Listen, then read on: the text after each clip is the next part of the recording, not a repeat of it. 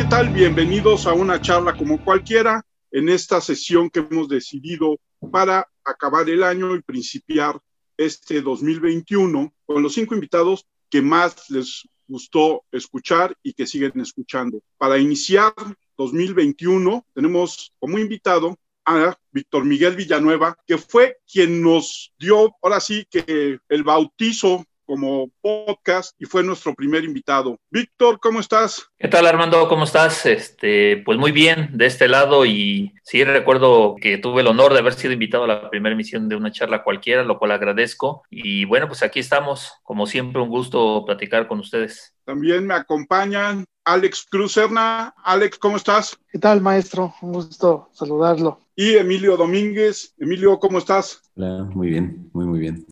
Y antes de entrar en materia, sí quiero hacer patente que aunque este programa se grabó en diciembre, está saliendo al aire de enero, porque Víctor fue el primero con el que grabamos y el primero con el que queremos iniciar el año. Feliz año a todos, a todos nuestros escuchas, lo mejor, y este año muy extraño que nos cambió la vida de muchas formas, ya quedó atrás. Víctor, la vez pasada platicamos sobre el Atlante y tu creación, el libro de Entrevero Azulgrana, pero también tienes un libro que se llama Semana Santa en la Castañeda. Es el camino lógico que un periodista trascienda los límites del periodismo y entre a la ficción. Pues yo creo que hay ejemplos como García Márquez, que, empezó en el periodismo y se pasó a la literatura. Desde luego no me estoy comparando con García Márquez, pero mi caso al revés, porque Semana Santa en La Castañeda y otros cuentos es una recopilación de cuentos precisamente que escribí en mi adolescencia, en mi época, no en mi adolescencia, en mi juventud, mientras estudiaba en la Facultad de Ciencias Políticas y Sociales de la UNAM. Mientras me preparaba para ser periodista, cursaba mi licenciatura, esos cuentos se hicieron ahí y otros más que no pasaron la censura del profesor Jesús Gómez Morán, que decidió sacarlos porque él fue el editor del libro. Se escribieron ahí en los jardines de la Facultad de Ciencias Políticas y otros acá eh, en casa, en mi Olivetti roja, letera, no había computadoras, estoy, le estoy hablando de 1988, es el más viejo, eh, bueno, el que tiene la fecha más antigua, y el último de 1991, es decir, que yo estaba por séptimo u octavo semestre de la carrera, y fueron escritos ahí y, fueron escritos cuando todavía no ejercía el periodismo, porque yo empecé a ejercer el periodismo en el 93, cuando entré al Universal, a la sección de cultura del Universal y después a Información General del Sol de México, antes de dedicarme a los deportes. Pero todos los cuentos, salvo el último, que es sobre un viaje a París que hice en el 2018, una anécdota que nos sucedió a mi esposa y a mí en, en Versalles, todos los demás están escritos entre 88 y 91. Entonces, este, fueron mucho antes de que empezara a ejercer el periodismo y surgieron por una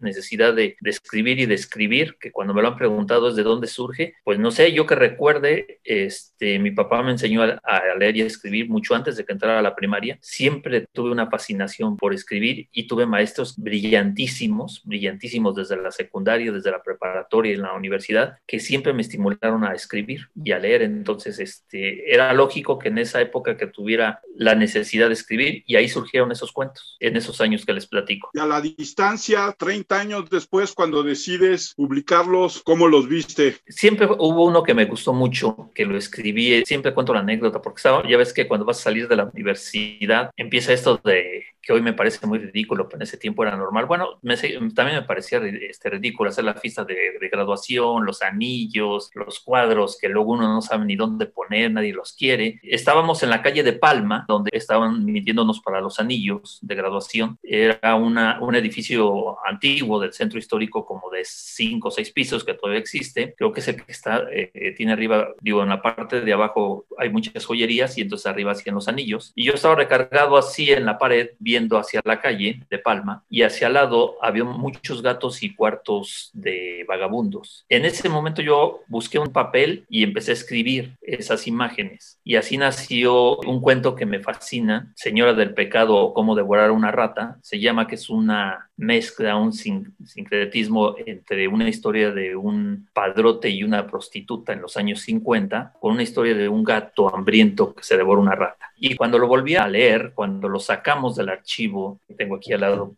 cuando lo sacamos y lo volví a ver, me fascinó, lo encontré idéntico este, no les hicimos nada, eh, no les metimos mano, los dejamos tal y como estaban, pero ese cuento en particular me encantó desde que lo pude imaginar ahí, en la calle de Palma, en esa azotea, que regresando a casa me lo puse a escribir y que se quedó guardado ahí desde 1991 hasta el 2018, finales del 18, en que surgió la idea de publicarlo y de sacarlo. Entonces fueron muchos años. Los demás igual, los encontré, me fascinaron, porque además son parte de tus peripecias, ¿no? De, joven. Entonces es un viaje a la nostalgia, es un viaje a, tu pasado y, me fascinaron. Bueno, primero que, qué padre escuchar las, las historias de cómo surgen los cuentos. Creo que cada cuento que, que escribimos es, es, muy interesante por eso, ¿no? Aunque muchas veces no lo parezca, pero quería preguntarte, cuando, cuando terminaste de escribir estos cuentos, ¿tú tenías como una idea de publicarlos o de hacer algo con ellos o fue pues meramente por el gusto de, de escribirlos? No, este, Emilio, nunca tuve la, en ese momento la idea de publicarlos. O sea, era algo que hacía por necesidad, por sentarme a escribir, porque tenía una imaginación este, que se desbordaba y tenía la necesidad de escribir. Empecé a escribir una novela que nunca terminé, eh, que iba a ser una novela sobre el barrio donde había crecido, con personajes que estaban ahí, eh, pero no, no, nunca tuve la, la intención de, en ese momento no me pasaba por la cabeza. Lo que sí quería era, y que por eso dejé de escribir este, narrativa y cuentos, porque empecé a ejercer. Y entonces ahí sí quería ver mi nombre en los periódicos, este, salir de reportero, eh, estar en la calle con mi grabadora, con mi cuaderno, y entonces se fue perdiendo el escritor porque tenía que, que trabajar, además, por necesidad imperiosa el periodista, además de satisfacer sus necesidades intelectuales, tenía que trabajar para ganarse la vida, y se fue quedando el escritor, se fue quedando. Es una historia muy peculiar, curiosa, porque estuvieron ahí desde el 91 hasta el 2017, insisto, 2018, en que el editor Jesús Gómez dijo hay que rescatarlos. Me acuerdo que tenías una, una colección de cuentos, la sigues teniendo y le dije sí, está ahí guardada y la sacamos y entonces hasta ese momento surgió la posibilidad de, de que se fueran a publicar. Víctor, tú ejerces tres formas muy diferentes de escribir, el periodista, el narrador de ficción y el historiador? ¿Cuál te apasiona más? Es, es difícil. Este, los tres tienen cosas este, comunes. Por ejemplo, para hacer historia y para hacer periodismo necesitas investigar. Son sinónimos, necesitas ir a los archivos. El periodismo que me gusta porque cuando fui joven ejercí el periodismo informativo y me moría por estar en los lugares donde surgía la noticia, mataba por estar ahí, en la nota diaria, en la crónica diaria, en la entrevista diaria, pero hoy me gusta el periodismo y me, el reportaje, me fascina ese género, entonces me fascina ir a los periódicos, me fascina encontrar las historias. En historia es exactamente lo mismo, estoy por por terminar, me falta un año para terminar el doctorado. Mi tesis es histórica completamente, la maestría también fue una tesis histórica, pese a que estoy en un doctorado de ciencias antropológicas y tuve que pelear para meter mis proyectos y que aceptaran que la historia también es parte de las ciencias antropológicas. Y es igual, es un proceso de investigación que me fascina, que me encanta. Y en cuanto a la narrativa, es un proceso de investigación no en un archivo físico, pero sí en un archivo de mis recuerdos, que eso era lo que quería hacer. El que da título al, este, al libro, Semana Santa en la Castañeda, es una exposición de mis recuerdos de lo que escuchaba de mis padres en relación a la Semana Santa, de las tradiciones que veía en mi colonia, de los personajes que veía en mi colonia es eso, entonces fue también un trabajo de archivo, pero un, un, trabajo de archivo a la memoria, a los recuerdos, para traerlo. Entonces, lo que me gusta de, de, las tres profesiones que elegí es investigar. A veces me paso más de la cuenta, a veces mi director de tesis me tiene que jalar las orejas y sacarme del archivo. Bueno, en este año no pudimos estar mucho tiempo en el archivo, pero me saca del archivo porque si no me podría quedar meses semestres consecutivos estando ahí. Y después me gusta mucho redactar, pero ya que tengo todo, diría un profesor, ya que tengo todos los eh, pelos de la burra en la mano, pues ahora hay que sentarse a redactar. Pero sí, yo creo que tienen mucho en común la antropología, la historia, el periodismo y esto de la narrativa, tienen mucho en común y trato de combinarlos. De hecho, los cuentos también hay un nuevo proyecto o estoy concibiendo un nuevo proyecto donde voy a tener que usar al historiador, pero muy, muy, muy pegado al escritor, ¿no? Mezclar la ficción con datos históricos. Trabajando algo como si fuera novela histórica. Sí, pero en cuentos. Te adelantaste a mi pregunta siguiente porque era si después de la publicación de Semana Santa en la Castañeda te había entrado el gusanito otra vez de escribir ficción. Sí, quiero hacerlo. Es el, el proyecto del 2021, dedicar el 2021 los tiempos que te dejan libre tu trabajo este, académico y tu, el, último año del doctorado, en esos tiempos libres, entre comillas, trataré de centrarme en dos proyectos. Uno es un nuevo libro del Atlante, un nuevo libro de periodismo deportivo, de investigación, que ya llevo desde que empezó la pandemia, que fue un producto de la pandemia, de que en este tiempo dices, quiero escribir, tengo que hacer algo. No le he podido dar el tiempo que quisiera, pero se lo voy a dar en el 2021. Y el otro es un nuevo libro de cuentos, narrativa, ficción, que estará salpicado de cosas históricas. Eh, me, queda claro la idea, me queda claro el eje temático, nada más necesito el tiempo para sentarme a, a escribir. Esos son los proyectos del 2021, un nuevo libro de investigación periodística y un nuevo libro de narrativa. Son lo que vamos a trabajar en 2021. ¿Tú crees que hace falta en México historiadores del deporte? Creo que sí, tenemos muy buenos. Carlos Calderón es muy talentoso y tiene muchos años dedicándose a esto. Tenemos a Enrique Ballesteros, que además trabaja eh, lo escrito y lo audiovisual, no solamente en lo escrito, sacó un libro muy bueno hace un año, es contemporáneo el libro de Con el mío de Entrevero Azulgrana, que se llama Al otro lado del balón, que recoge todos los guiones que hizo para televisión y los puso en un solo libro, que es excelente. Entonces, yo creo que, cada vez hay más. Ahorita se me escapan un historiador, el nombre, me acuerdo de su apellido Sánchez, en Guadalajara, y aquí en la Ciudad de México, Eric Lugo, Eric Lugo, que son extraordinarios. En cuanto a estadísticas, nada se les escapa y, hacen un trabajo fenomenal en reconstruir los torneos. El último que reconstruyeron, si no me falla la memoria, hace 15 días, hace 20 días, fue eh, el torneo 56-57, completito, completito, con todas las alineaciones, todos los partidos, el torneo de Copa, el campeón de campeones.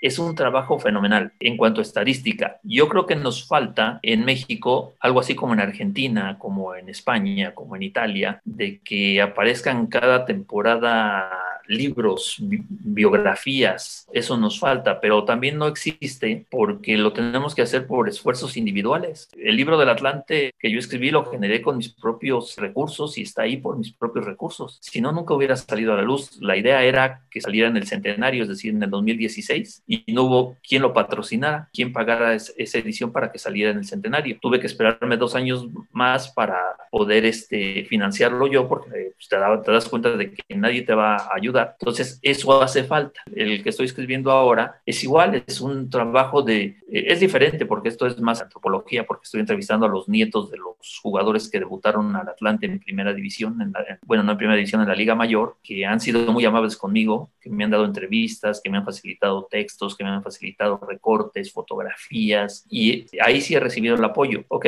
me falta sentarme a escribir eso, pero después el proceso para que deje, que salga de tu, de tu computadora y se vuelva un libro es muy difícil es muy difícil en este país. Es muy, muy, muy complicado ese proceso y casi no hay apoyos. Entonces, eso es lo que le falta. Yo creo que habría mucha gente que pudiera escribir historias del deporte en todo, ¿no? No solamente de fútbol, en todos los deportes. Por ejemplo, se acaba de morir este Ernesto Canto. Debería de existir una biografía de Ernesto Canto. O sea, debería de existir una biografía de Fernando Valenzuela, de Julio César Chávez, de Hugo Sánchez. Hugo Sánchez hizo una en el 95 que por este, cosas del destino no me autografió y todo y la perdí, no sé dónde, dónde quedó, pero un libro, una biografía de Hugo Sánchez del 95 que le hizo un periodista español, desde luego, porque venía de jugar en Europa, era su última parte en, en, en el fútbol europeo, y un periodista español le escribió una biografía, pero los periodistas mexicanos no lo hacen, y no lo hacen porque no hay apoyo, no porque no quieran, o no porque no puedan, sino porque no hay apoyo para hacer eso. Entonces, yo creo que les falta eso, no es cuestión de capacidad o de talento, sino falta de apoyo.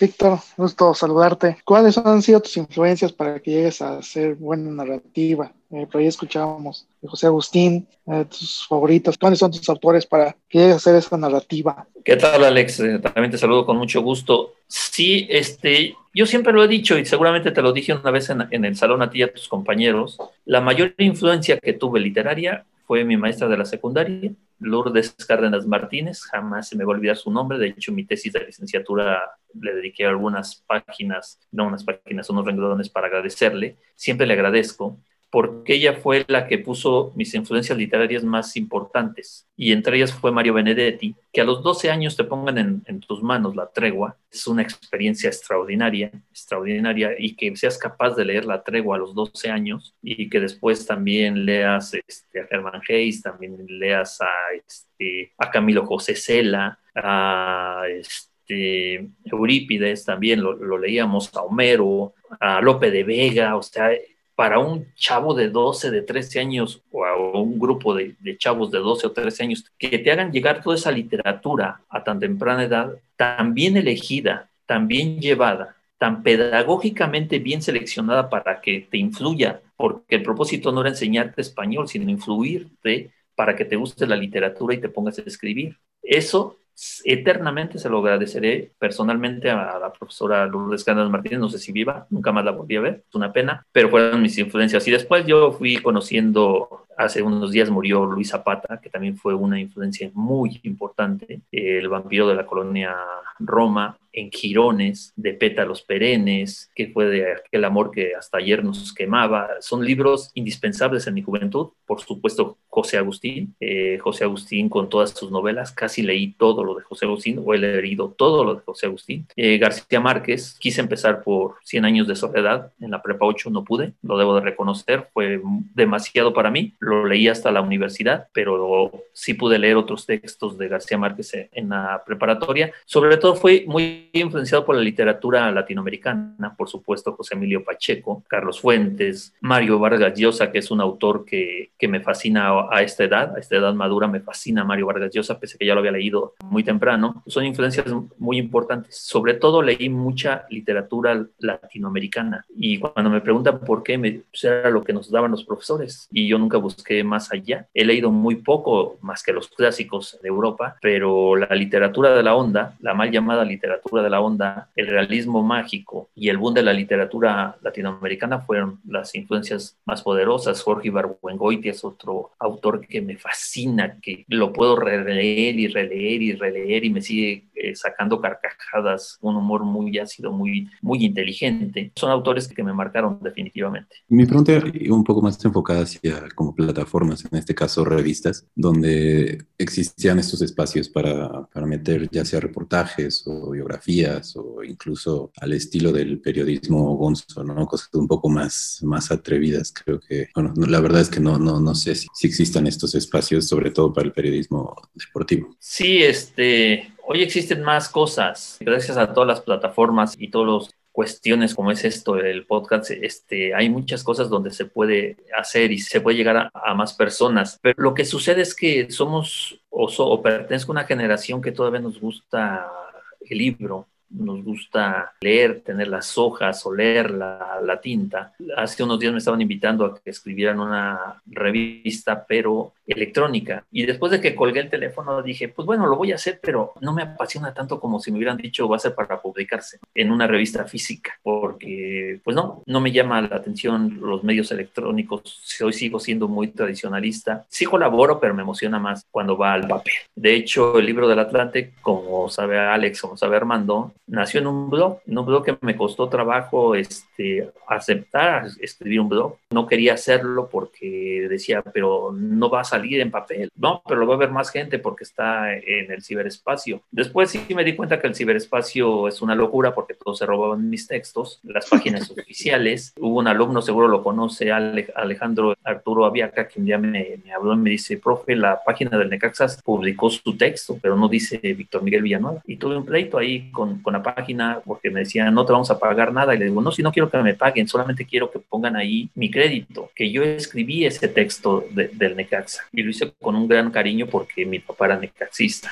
Por eso lo escribí y se lo llevaban. Y una página de Atlante un día también me escribió y me dijo, oye, quiero comentarte que llevamos tres meses publicando tus notas del blog y son las que tienen más este, likes, más este, comentarios. Entonces queríamos decir que lo estamos haciendo. Y o sea, dices, pero ¿por qué? ¿Por qué, ¿por qué no avisan primero? ¿Por qué no te hablan y te dicen o te buscan así, oye, podemos usar tus textos? Y yo les dije a los del Atlante, sí, úsenlos, no hay problema, para eso los escribí, nada más que salga mi nombre. No, sí, sí, hemos puesto tu nombre, ah, es lo único que pido, que, que se me reconozca mi trabajo, no otra cosa. Y de ahí surgió el libro, de ahí surgió el libro porque decidimos precisamente Enrique Ballesteros, que fue mi editor en esa ocasión, juntarlos, darles un orden cronológico, que no lo tenía el blog, que no lo tiene el blog, y llevarlos a papel. Y sí quiero mucho mis textos en el blog, pero el libro es otra cosa, es una sensación aparte, poderlo tener en tus manos. Hablabas de Luis Zapata y de Ibargüengoitia. ¿Tú crees que hoy los escritores mexicanos son muy olvidados? Híjole, yo creo que no solamente los escritores mexicanos, yo creo que la lectura de un buen libro es cada vez más olvidada, cada vez este, dejada. Podemos pasarnos todo el día, toda la vida,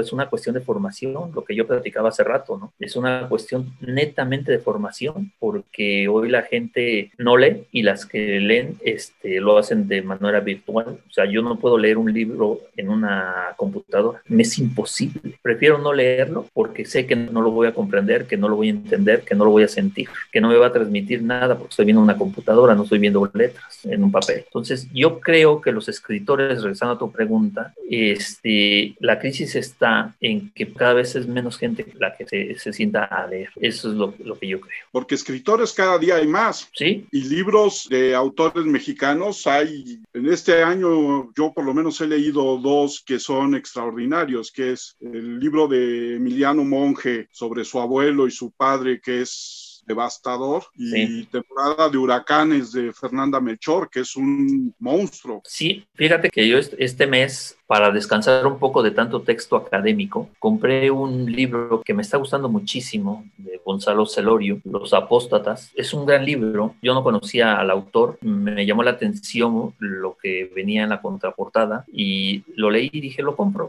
me, lo llevo para que me hace falta un poco salirme de los textos académicos para que tu imaginación siga este, funcionando. Y me gustó mucho, me gustó mucho. No sé, estuve investigando en internet sobre el autor y tiene mucho muchos libros más, es un autor consagrado, entonces seguramente volveré a leerlo. Pero volvemos a lo mismo, la difusión, porque este libro me lo encontré de casualidad, ¿no? De casualidad de estar pasando en, en la librería y verlo y me llamó la atención, por eso lo compré y ahora que casi lo termino, me da por buscar más de ese mismo autor que no conocía, pero ya, ya entendí que es un autor de muchos años, tiene una amplia bibliografía y seguramente leeré más, pero pese a las ferias del libro que se hacen continuamente, el problema sigue siendo, en términos muy absurdos económicos, es que no hay oferta y demanda, ¿no? Si hubiera más demanda, habría más y se le abrieran las posibilidades a más escritores para que, que escribieran. Y a más lectores. Sí, claro. es lo que muchas veces nos interesa, que haya más lectores. Que haya un mercado de lectores y que haya una oferta de escritores, ¿no? Así es. Con nuevas propuestas. Con nuevas propuestas,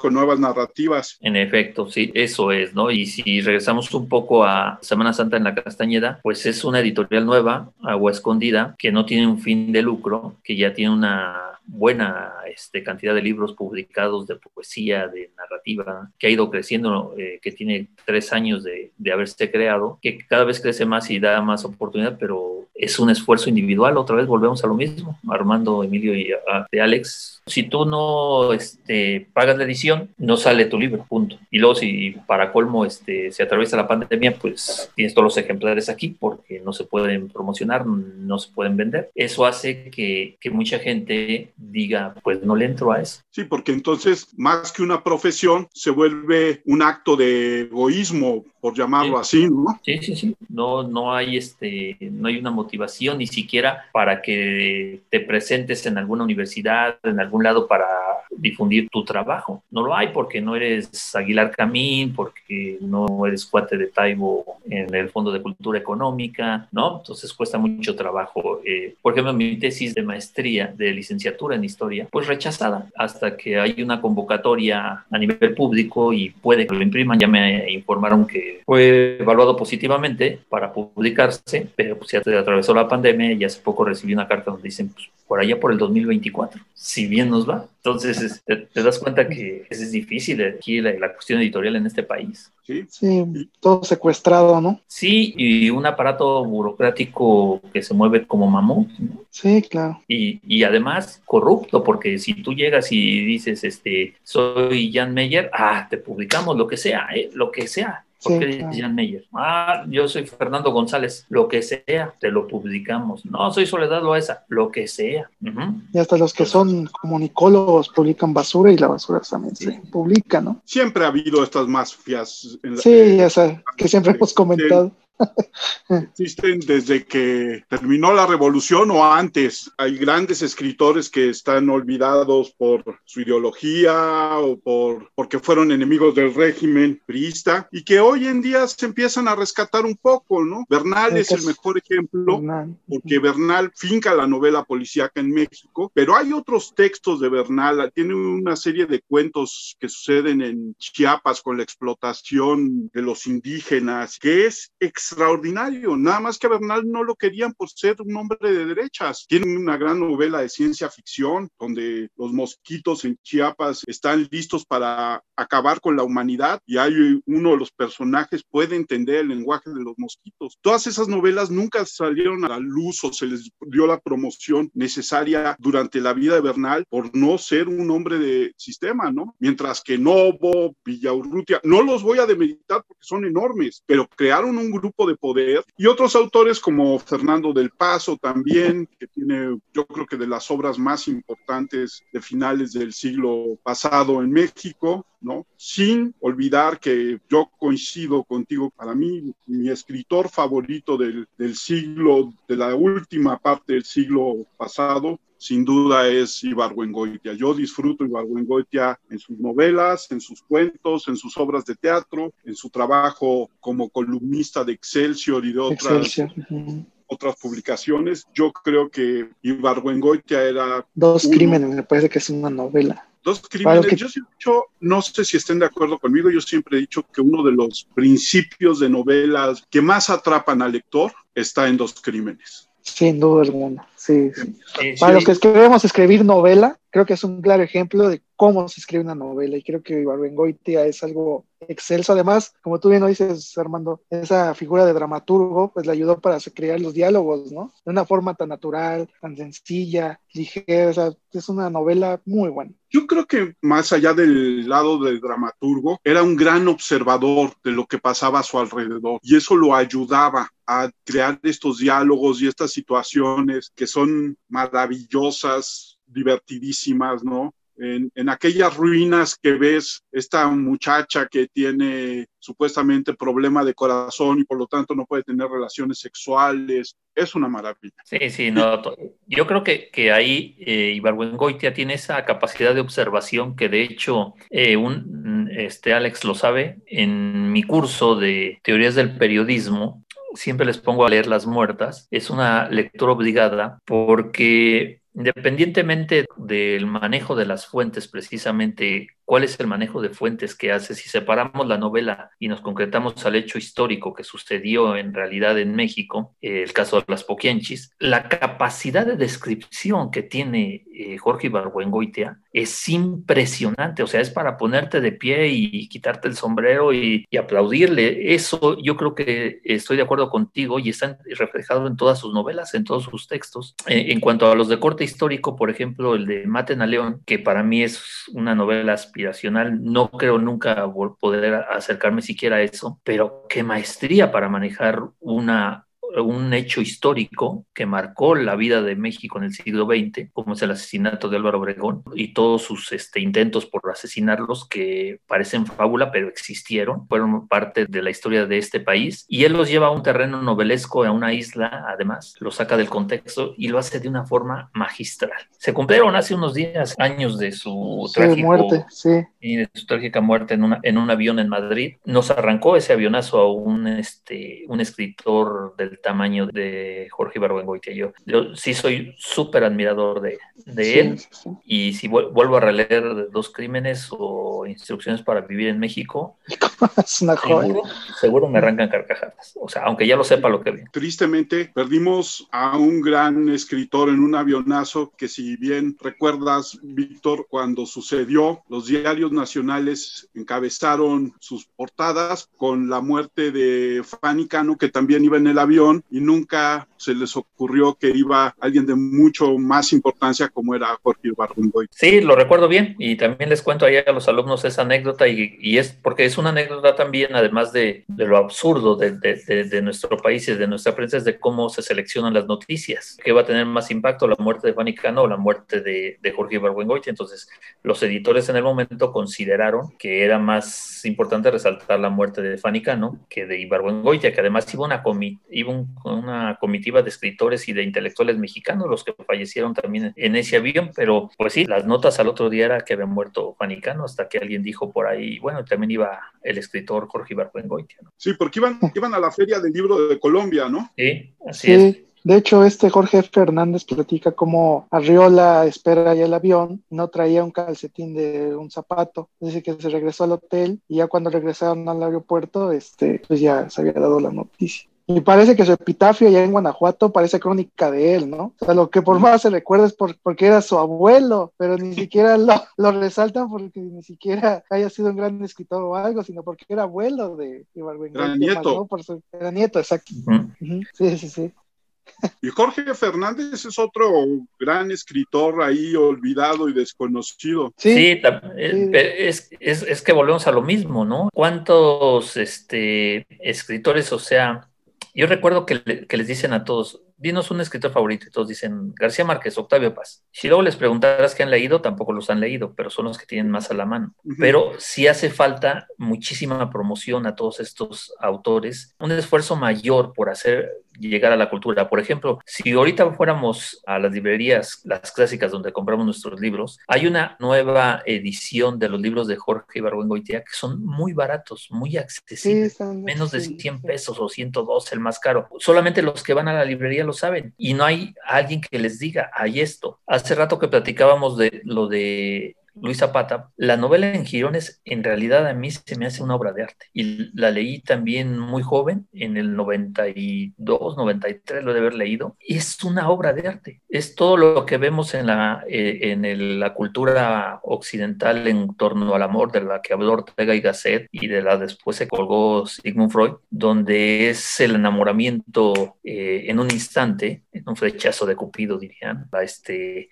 la cultura occidental, europeo occidental y cómo se va desarrollando hasta el enamoramiento, hasta llegar a lo más alto de ese amor y luego viene la desilusión, el choque, la separación y el reencuentro. Todos estos elementos que vemos en la literatura occidental en referencia al amor está en, Girones, descrita también de una forma magistral, no solamente de la fisonomía de los protagonistas, los protagonistas son una pareja homosexual, no solamente la descripción física de ellos, sino la descripción de lo que está sucediendo en sus corazones y en su mente que hace Luis Zapata es extraordinario. Y es una novela que no se ha reeditado. Fíjate que, hace poco, platicando con un amigo, me decía, murió Luis Zapata y nadie lo peló, ¿no? No se hizo nada. Cuando hoy que hablamos de toda esta gran comunidad LGBT, yo te podría apostar que es un poco lo mismo que decías de Paz y de García Márquez. Jamás han leído a Luis, a Luis Zapata. Y Luis Zapata puso a la comunidad en la cultura mexicana de una manera muy contemporánea. El, vampiro de la colonia Roma es... Roma es, una obra pilar de la literatura LGBT en México. Sin duda, sin duda. Y como tú dices, este, lo resaltaron, alguien habló, alguien dijo, este, falleció el autor del vampiro de la colonia Roma, pero mucha parte de esta sociedad que tú, eh, que tú ya mencionas, de esta comunidad, lo ignoró, lo ignoró y él les abrió el, espacio, él, es, él fue la punta de lanza. Si hoy hay literatura de este tipo, fue Luis Zapata, quien abrió y en una época donde era muy, pero muy difícil y de hecho está en sus libros las redadas que les hacían, las golpizas que les metían simplemente por el hecho de ser homosexuales. Y él se atrevió a escribirla y a publicarla en una época muy, muy difícil. Y sí estoy de acuerdo contigo, es, es triste ver que hoy que hay una lucha muy importante que tienen todos los medios de comunicación a su lado y, que resaltan sus movimientos, sus luchas, sus manifestaciones, pues se hayan olvidado de un autor tan importante, pero tan importante para esto. Cercano al periodismo con la novela, pues Vicente Leñero creo que es alguien fundamental, ¿no? Para los que nos gusta el periodismo y los que están estudiando y para también los que les gustan los cuentos y las novelas, porque también Leñero tiene esa, ese toque de periodista y teatro igual, dramaturgia, claro. En ese sentido, de, ya lo habías dicho, los albañiles, este, hay unos cuentos muy buenos de él, el, de los perdedores, ¿no? También. Los periodistas, que es un clásico, y otro. Otro que se ha de asesinato. que nos tocó, porque nos tocó vivir ese caso, eh, la muerte de Gilberto Flores Alavés y de su esposa a través de su nieto, que fue un crimen espantoso que horrorizó a la sociedad mexicana ah, en los años 70. Y después Vicente Leñero lo lleva de forma magistral a un libro que se llama Asesinato, que es un reportaje de 600 páginas que ni se siente. Ni se no, Es un caso muy sonado, ¿no, Armando? Muy, muy sonado, porque él era un líder político o sindical muy importante ¿no? Era director del IMSS en ese. No, su hijo era el director del IMSS y él era de, los azucareros de Zacatepec. Y, la, y su esposa era una escritora muy renombrada, María Izquierdo, que era su seudónimo, pero era, tenía otro nombre, desde luego. Eran dos personajes muy importantes. De hecho, había sido candidato, el abuelo, a, de los presidenciables en su época, y su hijo en ese momento era el director del IMSS. Son, son tres generaciones de Gilberto Flores. Entonces, al que matan es al, abuelo, luego el papá era el director del IMSS y el nieto hasta en 24 horas salió este, después y fue, y fue llevado a la cárcel. Sí, es un gran ejemplo junto con los periodistas, que los periodistas tienen más de crónica, pero tiene esta parte de, de, hablar de un periodismo o de una literatura que se junta con el reportaje periodístico, ¿no? Sí, sí, sí, es, eh, eh, bueno, de Julio Scherer también podemos hablar un montón de cosas, ¿no? De, de, sus libros, este, y tiene esas características que estás diciendo. Ahorita a la mente me viene el indio que mató a este, al Padre Pro. Es un gran libro, igual mezclando esa capacidad de periodística con esa capacidad descriptiva de la literatura y muchos más, ¿no? Que también escribió don Julio Scherer. Y entonces, pues sí, por eso lo platicamos hace rato, ¿no? Hay, hay cuestiones donde estas profesiones se unen, se enlazan. De hecho, eh, si hoy vemos el nuevo periodismo que se está haciendo en Europa, sobre todo en España, en Italia, en Inglaterra, esto que es unir las técnicas del, del historiador con las técnicas del periodista para crear algo que están llamando ya periodismo histórico, que está dirigido no a las masas, no a la inmediatez, sino al gran público, que bueno, los que estamos involucrados en eso sabemos que el gran público se refiere a los lectores que todavía pueden leer 7.000, 8.000 caracteres, que todavía son fascinados por las historias bien contadas, bien realizadas, y es una tendencia. Entonces, lo que yo estaba leyendo hace poco, bueno, no hace poco, hace como un año que porque ya lo, ya lo, lo incluí en mis cursos en la José Ramón Fernández, es esto del periodismo histórico juntar esta, capacidad del historiador para investigar y la capacidad del periodista para redactar. Y entonces sale algo muy atractivo, que como acabamos de mencionar, pues no es nuevo porque pues, tenemos el caso de Leñero, de Barbuengoitia, de García Márquez, de Scherer, que lo han hecho desde la década de los 70, ¿no? Sí, y Truman Capote en los 60. Exacto, a sangre fría. Para que todos aquellos que creen que Volpi descubrió el género con la novela con la que ganó el premio Alfaguara, que está muy bien, pero él no lo inventó ni es el artífice del género. Así es. Víctor, dentro de todo este quehacer periodístico, histórico, de narrador, todavía hay otra parte que no nos has contado, que es la publicación de un libro junto con un grupo de miembros a los que tú convocaste para crear un seminario de estudios sobre el deporte que culminó su primer año de trabajo con un libro que se llama Letras en Juego. Cuéntanos del proyecto que ya va en su segundo año. Sí, este es un proyecto también antiguo eh, que se quedó ahí en el tintero en el 2009 y que pudimos retomar hasta finales del 2000, no, a principios del 2019, un, un seminario donde pudiéramos discutir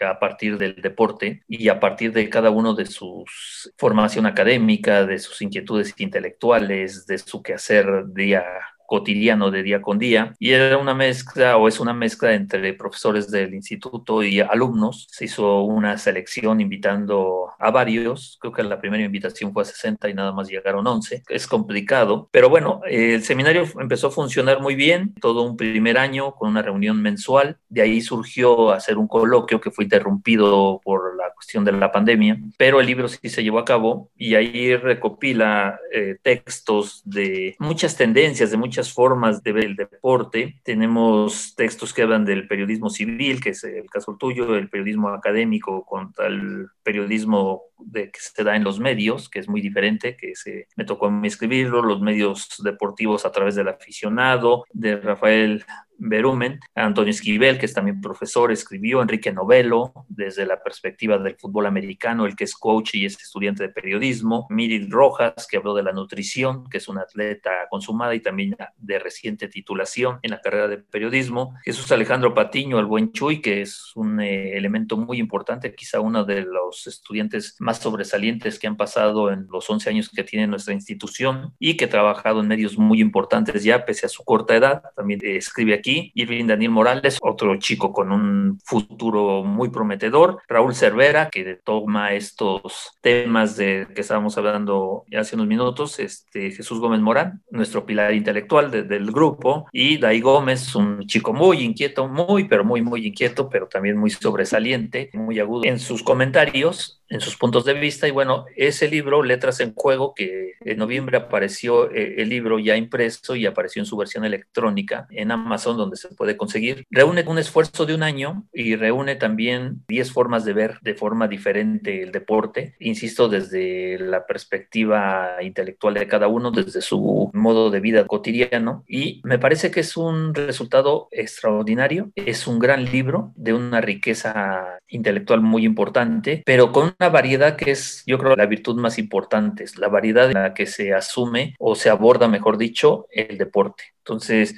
yo recomendaría ampliamente eh, que lo consiguieran en, su versión electrónica, que además es muy barato, no es muy caro, es, es un libro indispensable para los que, o se tendría que volver un, un, libro indispensable para los que estudiamos periodismo, para los que estudiamos comunicación y para los que estamos dedicados al deporte. No hay resultados, no hay estadísticas, eso se los dejamos a, a otras personas, nosotros absorbemos el deporte desde otro punto de vista, más allá del resultado, más allá de la estadística. Víctor, no te vas a ir sin que nos cuentes los años dorados del Atlante en, en la Liga Mayor. Por cierto, calificaron a la liguilla. Sí, sí, es un gran torneo este, el de regreso. la verdad es que los atlantistas es parte también de nuestra historia, este, porque regresamos por fin después de casi 17 años y mes, ahorita se me escapa la, pero sabía los años, los meses, los días. Y resulta que cuando iba a debutar el Atlante en el torneo de los guardianes, pues 17 jugadores dieron positivo de COVID y se tuvo que aplazar 15 días el debut. Entonces, muchos estaban enojados. Yo lo leía que, que muchos atlantistas enojados, pero a mí me daba risa porque decía, es parte de, de, esta historia de toda la vida. Solamente a los atlantistas les pasa esto. Hicieron un gran torneo más allá de las expectativas que se tenían y recobraron un fútbol alegre, un fútbol digno del Atlante. Incluso en la jornada 9, si no me falla la memoria, hubo un conato de bronca y otra vez en las redes sociales todos los atlantistas felices porque había existido un conato de bronca, ¿no? Porque esa es la esencia del equipo. Yo creo que este segundo semestre del 2020 los atlantistas fueron muy felices o fuimos muy felices por el regreso del equipo a la Ciudad de, de México, por el regreso al Estadio Azulgrana, por el regreso al buen fútbol, por el regreso a los partidos con broncas. Incluso un jugador del Atlante, Ronaldo González, fue acusado de que había, había hecho un comentario racista en un partido y después lo exoneraron porque el jugador aceptó que nunca lo había insultado de forma racista y todo eso es parte de la esencia del Atlante. Por eso los atlantistas estamos felices, porque un equipo así, incluso también se tomó la foto de un jugador, un defensa central, García, que viajaba en el metro y este, salió del estadio después de que el Atlante había goleado 3-0, no recuerdo, a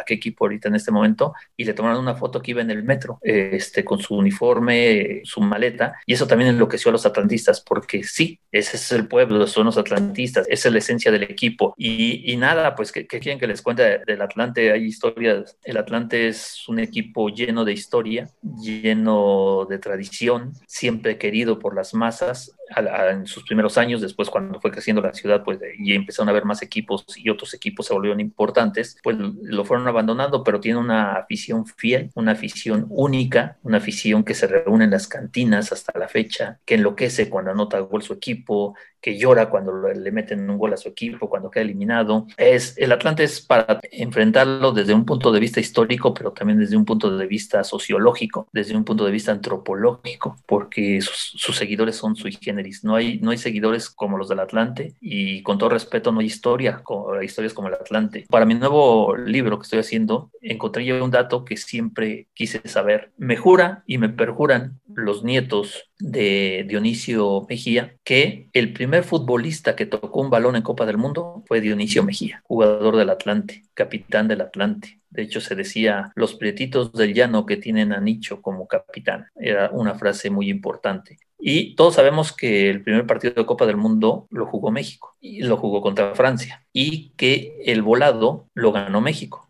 Es decir, México iba a hacer el saque inicial en la historia de la Copa del Mundo. Eso es innegable, está o sea, nadie lo puede negar, está en los libros, todo el mundo lo sabe. Lo que no sabíamos, y que siempre tuve yo la duda, es que si México hizo el saque inicial y si había siete jugadores del Atlante en el terreno de juego, ¿quién había tocado el balón? Y bueno, me dicen los nietos de Nicho Mejía que fue su abuelo. Y los nietos de otros jugadores del Atlante me dicen, fue Nicho Mejía el primero que tocó el balón, silbó el árbitro y se lo tocó al trompito Carreño. Es decir, los dos primeros jugadores que tocaron un balón en Copa del Mundo fueron del Atlante. Entonces, eso es este, extraordinario. Ahora que he estado eh, platicando con ellos, me han contado historias fabulosas. Algunas se contradicen con lo que está escrito, con las fuentes escritas eh, dicen una cosa y las fuentes orales o la tradición oral dice otra cosa. Uno de ellos hijo del Diente Rosas, que es un doctor hoy, un nieto del Diente Rosas, doctor que tiene su consultorio en Miscuac, me dio una copia de un documento extraordinario, pero extraordinario. En 1967, 68,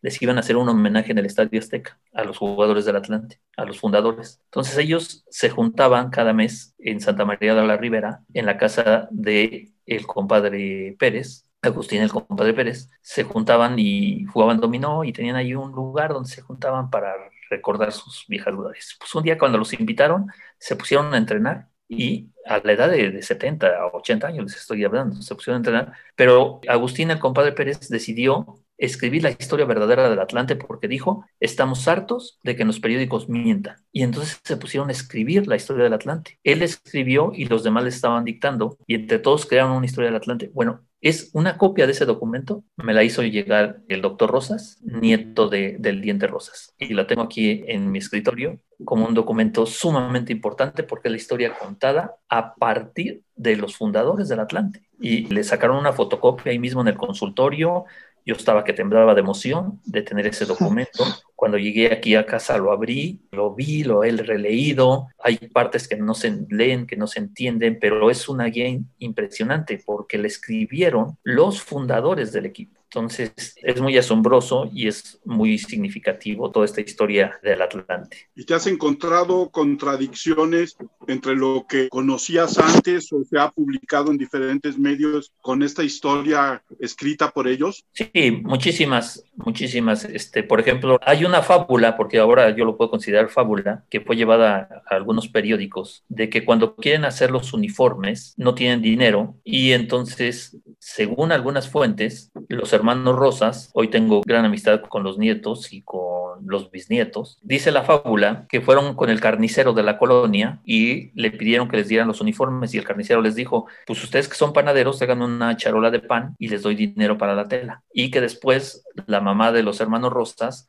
confeccionó los uniformes con los que jugó el Atlante. Es lo que dice la fábula y está registrada en algunos periódicos. Hoy que yo he platicado con los nietos de esos jugadores y, en concreto de la familia Rosa, nadie recuerda que hayan tenido una panadería. Nadie. Dicen que a lo mejor su abuela sí era costurera, pero que eran demasiado pobres como para tener una panadería. Entonces ahí se destruye toda esa fábula, que incluso está en periódicos. Entonces no fue así. Alguien la, distorsiona para hacerla más atractiva. Entonces hoy lo que estamos haciendo es tratar de pegarnos mayor a, la realidad, ¿no? Entonces sí sucede estas cosas. En otras no. Por ejemplo, de uno de los fundadores del Atlante, y eso lo confirmó su hijo, que falleció también dentro de esta pandemia. Tuve la, todavía la, fortuna de conocerlo cuando se presentó en Trevero Azulgrana en el 2019. Lo conocí, ya no lo pude entrevistar. Eh, tengo una entrevista, un testimonio de él en YouTube, donde cuenta que su padre, o sea, uno de los fundadores del Atlante Trinidad, Martínez, fue atrapado por las fuerzas eh, huertistas y lo pusieron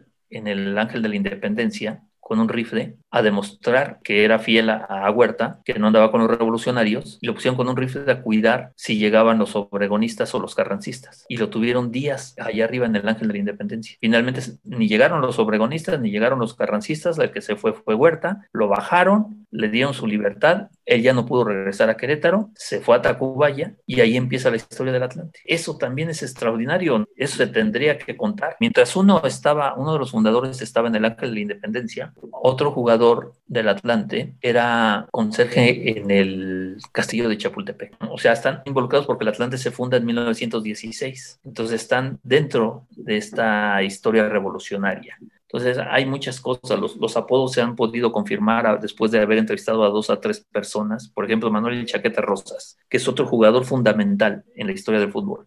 Ya sus hijos y sus nietos han confirmado que le decían el chaquetas porque él era sastre. Y un día que fue a una reunión se puso uno muy grande, no era el suyo, se puso un saco muy grande y al llegar a la reunión le gritaron todos los demás, mira ese chaquetón. Y de ahí derivó el chaquetas rosas. Eran chamacos de 14, 15 años. Y Manuel Chaquetas Rosas va a jugar la primera Copa del Mundo con México, va a ser el primero en hacer un autogol, va a ser el primero en marcar un gol de penal en la historia del fútbol mundial. El primero que marcó un penal fue Manuel Chaquetas Rosas. Y además es el primer mexicano meter dos goles en, una sola, en un solo partido de Copa del Mundo. O sea, un, un, chamaquito de 15 años que jugaba descalzo en la nopalera, en los barrios de Tacubaya, llega a este momento. Entonces, es, es algo impresionante, ¿no? A mí me causa mucha emoción y esa es la, la nueva historia que estoy escribiendo. Fernando Patadura Rojas me cuenta su nieta que le decían patadura porque jugaba descalzo. Eso ya lo sabíamos, que jugaba descalzo y por eso le decían patadura. Lo que no sabíamos es que me dice su nieta es que su bisabuela, para no dejarlo jugar, porque se la pasaba todo el tiempo jugando, le quitaba los zapatos y se los escondía y decía, así no va a poder salir. Y se escapaba por la ventana, Fernando Rojas, y por eso jugaba descalzo, no porque le gustara, sino porque su propia madre le escondía los zapatos. Y él, para muchos atlantistas, es considerado el verdadero padre del Atlante, porque después, más grande, les dio trabajo, él entró a una fábrica y para que no se deshiciera el equipo, les daba trabajo y pudieran seguir jugando. Entonces, para algunos de estos jugadores dicen el verdadero padre del Atlante es Fernando Rojas, el patadura. Son historias muy, muy interesantes. Sí, ya lo creo. Desgraciadamente llegamos al fin del podcast. Siempre es muy enriquecedor y muy agradable platicar contigo, Víctor. Yo te agradezco, igual que Alex y que Emilio, que hayas compartido con nosotros una charla más, que también espero que no sea la última y te deseo lo mejor en este año que inicia. Te mando un gran abrazo virtual y a ver cuándo nos podemos ver físicamente